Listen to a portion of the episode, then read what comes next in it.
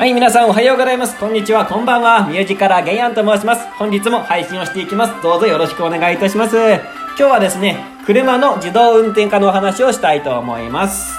はい、今ですね、国土交通省の方が、えもう内閣府とね、しっかりとがっちり連携しまして、え自動運転サービスをもうしようっていう風に、えー実施していこうっていう風にね、えやっております。いや、すごいですね。だからもう国がちゃんと動いておりますので、自動運転化っていうのはどんどんどんどん着実に進んでいくなっていう風に思っております。はい。なのでね、これからの10年とか15年ぐらいでね、もう自動運転化、もう車がインターネットにつながって、その自動運転化されるっていうのがね、当たり前のことになるのかなっていう風に、えー言われております。いや、素晴らしいですね。でね、その、まあ、レベルがあるんですよ。えー、その車の自動運転のレベルが5段階までありまして、それをちょっとご紹介していきたいと思います。はい、レベル1っていうのがね、運転支援って言って、まあ、アクセスとかブレーキとかね、そういった操作の、えー一部分をね、えー自動、自動化されるっていう話です。もうこれはもうすでに実施されております。そう。だからブレーキとかね、アクセスとかそういったものはもう車が完全にね、アシストしてくれるっていう話ですね。はい。レベル2が、えー部分運転自動化というものですね。えーさっきとちょっと同じなんですけど、アクセスとかブレーキとかね、そういったまあ一部分が、えー複数、複数が自動化されるって話です。なのでアクセスブレーキがもう自動化されちゃうよっていうような感じ。はい。そうなんです。だからね、その人がちょっと運転するところは、ほんの一部分で、ほぼほぼもう車がやってくれるみたいな感じですね。で、レベル3が、えー条件付き運転自動化ということでですね、はい、もう一定条件、一定条件下で、全ての運転操作を自動化されるっていう。そうなんですよ。なのでもうね、もう人はただ乗ってるだけっていうのが、えー完全な条件付きな運転自動化です。ただこちらはですね、運転手による監視っていうのが必要なんですね。やっぱ誤作動とかそういったものが起きる可能性がありますので、はい。なので、まあ、監視は必要ですけど、えーもう条件付きで運転が自動化されますよっていう話。で、レベル4がですね、高度運転自動化っていうことでですね、もう一定条件で全ての運転操作を自動化されるっていう話。いや、すごいですね。まあ、さっきとちょっと同じなんですけど、えーレベル3よりもさらに高度になって、もう全くもってね、うん。あの、監視があんまり必要なくなるはいはい。もうほぼほぼ間違いなく、まあ、自動で運転してくれるでしょうって話です。ただまだ完全ではないです。レベル5が本当に完全、完全運転自動化っていうことでね、えー条件なしで全ての運転操作を自動化されるという。いやーだからね、その監視必要ないんですよ。もう間違いなく、絶対間違いなく、まあ、完全に運転されるので、だからもうね、人による監視は一切必要なくなるって話です。はい、これが以上レベルの5段階でした。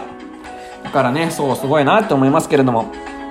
でね、本当に完全な自動運転技術っていうのがね、確立されますと、もう本当に、車っていうのは、えー一家に一台必要なくなります。車は必要な時にアプリなんかでピピってやって、えー車が来てくれるっていうようなね、まあ、カーシアって言われてるんですけど、もうそういうカーシェアの時代がしっかりと来るなっていう感じですね。だからタクシーの代わりです。ヘイタクシーって感じでね、まあ今もアプリとかありますけど、えー本当にもうアプリとかでね、ピピーってやれば、えーもうタクシーじゃなくて、本当にまあ、民間のね、車がパーって来て、で、それでもう無人の車が来て、それで、それに乗って、えーいろんなところに行くっていう感じですね。いやー、素晴らしい時代だなって思いますけど。うん。そうそうそう。でね、実際その、開発、トヨタの方がね、開発してるものがあるんですよ。えー、それは e パレットっていうものなんですけれども、えー、そちらの方はですね、e パレットっていうのは、えー、いろんなね、時間帯によって車の機能が変わるっていうものをえ生み出しております。マルチファンクショナリティっていうね、専門用語なんですけど、まあそういったものなんですけど、具体的にどういうものかっていうと、朝、朝みんなが通勤する時間帯はですね、はい、学校とかね、会社とかに、えー送り迎えしてくれるっていうね、はい、ライドシェア機能って言われてるんですけど、はい、もうそういったもの、朝はそういった機能。で、お昼になりますと、えー無人で荷物配達、ランチ配達。なのでね、えっ、と、ヤマト運輸とかね、なんかアマゾンとかそんな感じですけど、だからもう車がね、えー自動的にいろんな荷物を配達してくれるっていう機能。で、午後になりますと、今度車自体がね、お店になったりとか、飲食、飲食店とかお店になったりとか、あとオフィスとかになったりとかね、そういう風に変化して、え活用されるっていう。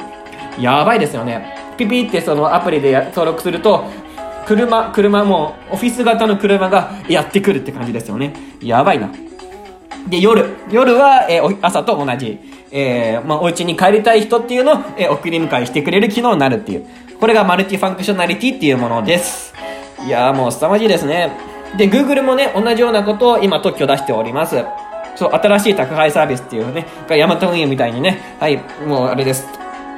もうね、自分の荷物、荷物をパパーっとね、いろんなお家に、えー、自動的に、はい、届けてくれる仕組み。それっていうのを新しい特許をもう取得しております。だからもう開発されてるってことですね。いやー、これはもう素晴らしい時代が来るなって思いますね。やっぱ雇用っていうのはどんどん減っていきますけれども、まあその分ね、本当に便利になる世の中になるなっていうふうに思っております。はい、以上、自動運転化でした。もしよろしければチャンネル登録登録とよろしくお願いします。それでは、さようなら、良い一日を